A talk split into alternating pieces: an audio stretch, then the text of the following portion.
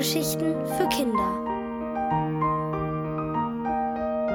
Als die Giraffe Heimweh hatte. Von Susanne Greller.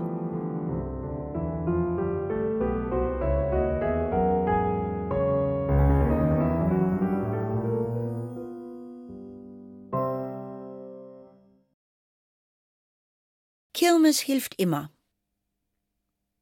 Miranda Leveling streckte sich in ihrem Bett und gähnte empört, so wie sich das an einem viel zu frühen Ferienmorgen gehörte.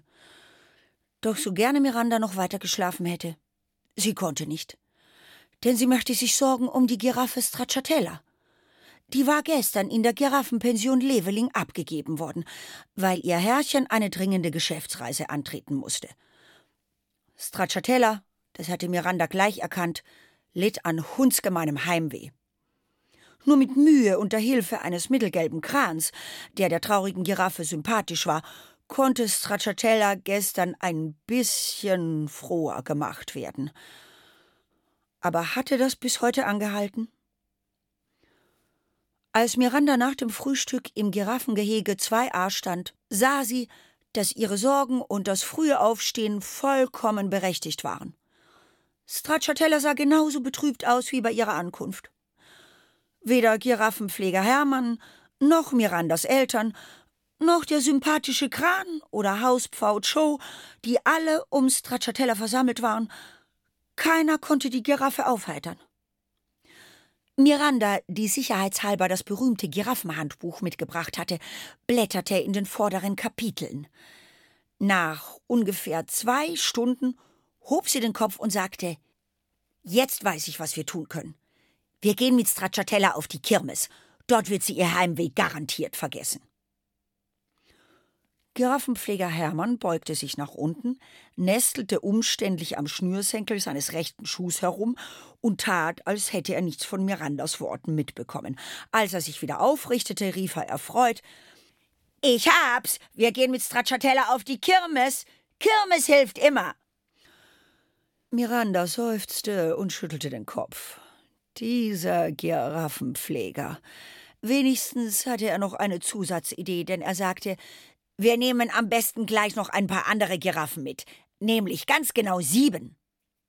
Es dauerte dann nochmal eine Stunde, bis alle Giraffen gekämmt und mit Halsbändern ausgestattet waren, auf denen ihre Adresse und ihr Lieblingsnachtisch vermerkt war. Dann liefen sie los. Miranda, Giraffenpfleger Hermann, die verzagte Stracciatella und ganz genau sieben andere Giraffen, die aufgeregt ihre Hälse reckten. Der Rummelplatz lag ganz in der Nähe. Geradeaus, links, rechts, geradeaus, fertig. Trotzdem war es für die Gruppe, vor allem für ihren hochgewachsenen Teil, ausgesprochen schwierig, zur Kirmes zu gelangen. Denn kurz vor dem Festgelände weigerten sich die Giraffen, über die Straße zu gehen. Das lag allein an den Zebrastreifen, die sich genau vor ihnen befanden. Nie und nimmer würde eine Giraffe freiwillig über ein Zebra gehen altes Safari-Gesetz. Es dauerte eine Weile, bis die Giraffen verstanden hatten, dass da kein Zebra mit verstauchtem Fuß lag und sie einfach weitergehen durften. Im langbeinigen Stolperschritt geradewegs auf die Kirmes.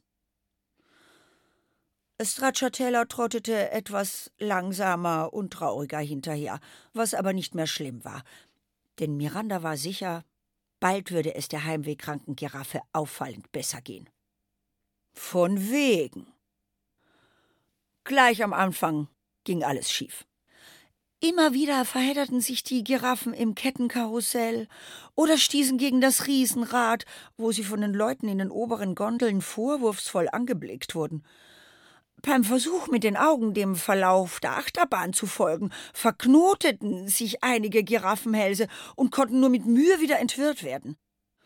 Wenn die Giraffen wenigstens in ein Karussell gepasst hätten, aber für alle Attraktionen der Kirmes hatten sie zu lange Hälse.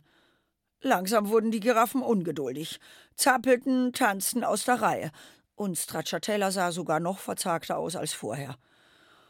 Miranda seufzte.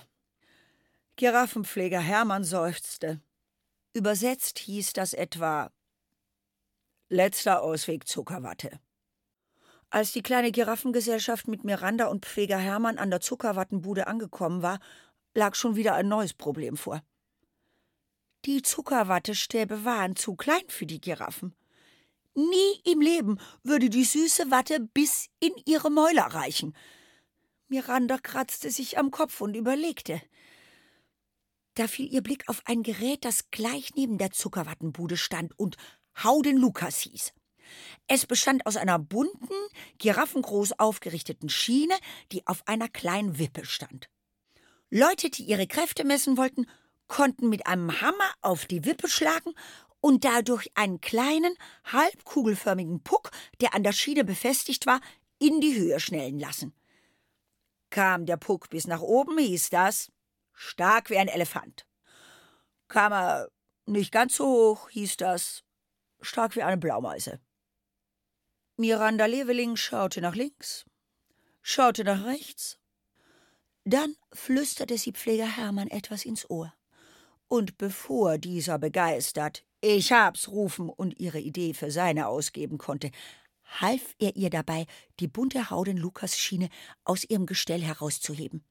Sie trugen die Schiene wie zwei Dachdecke eine Leiter und hielten sie dann in die Zuckerwattenbude. Eine Zuckerwatte für acht Giraffen, bitte, sagte Miranda so beiläufig wie möglich. Die Frau, die in der Bude stand, zuckte kurz zusammen, tat dann aber, worum Miranda sie gebeten hatte. Sie hielt die Zuckerwatte-Drehschüssel schräg, so dass die Schiene genau hineinreichte, und drehte damit eine gewaltige, fast wolkengroße Zuckerwatte.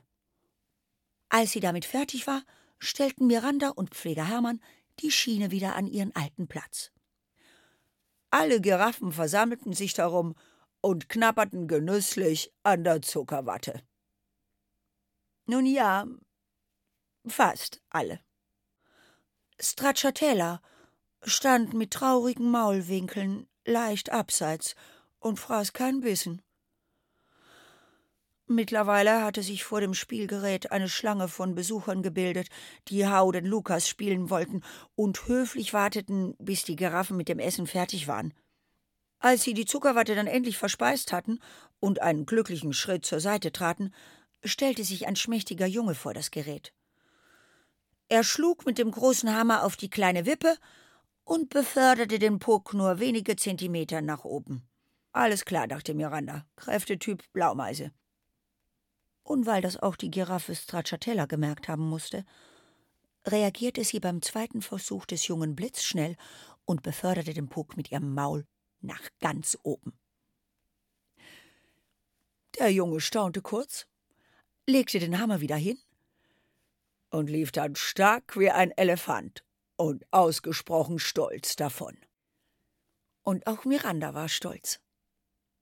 Der Kirmesbesuch war keineswegs umsonst gewesen denn auf Stracciatellas Gesicht, tief in den Augen und den Maulwinkeln, tanzte eindeutig ein verschmitztes Giraffenlächeln.